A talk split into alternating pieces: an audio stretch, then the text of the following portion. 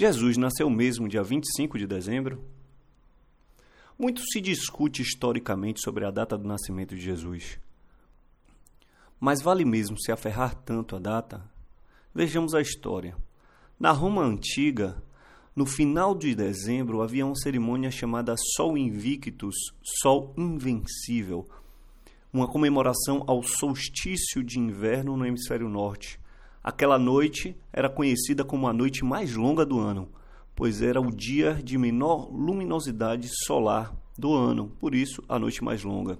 A partir desse dia, o sol era cada vez mais presente até atingir seu ápice no solstício de verão. Portanto, no solstício de inverno se comemorava o nascimento do Sol invencível. Para nós que moramos muito perto da linha do Equador, isso talvez seja estranho de imaginar. Mas em países temperados é justamente isso que ocorre: diferença de luminosidade solar muito grande entre o verão e o inverno.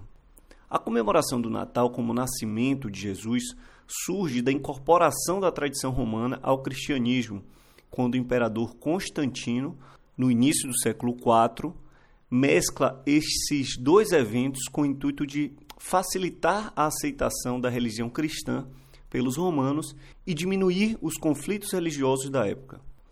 É muito difícil precisar a data exata do nascimento de Jesus. Todavia, vale refletir sobre três interessantes elementos nessa associação do Sol Invictus com o nascimento de Jesus. Primeiro, Jesus Cristo, como aquele que traz luz e vida aos homens, é associado ao Sol, que é a estrela maior que ilumina nosso sistema e que possibilita a vida em todo o planeta pela sua luz e calor. Portanto, como diz a música de Roberto Carlos, essa luz é claro que é Jesus.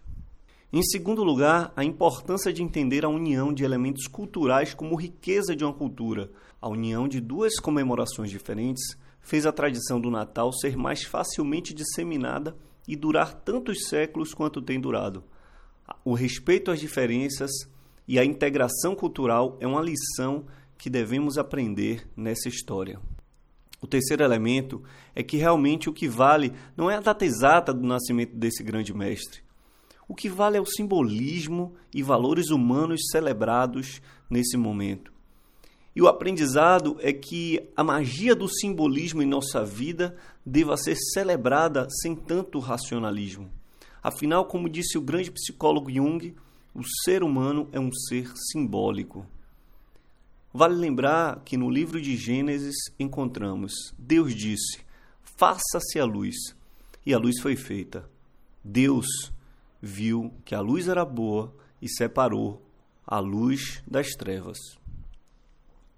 Que esse sol invicto chamado Jesus preencha nosso peito de calor humano e que ilumine nossas vidas como o mais brilhante raio de sol fazendo com que as sombras e trevas que nos rondam sejam cada vez menos constantes e que possamos sempre um pouco mais nos tornar luz para que iluminemos nossas vidas e a de outros seres humanos. Em suma, respeite as diferenças culturais, viva o simbolismo, sinta a luz e seja a luz. Um Feliz Natal! Muito obrigado, amigos. Até o próximo Young Cash.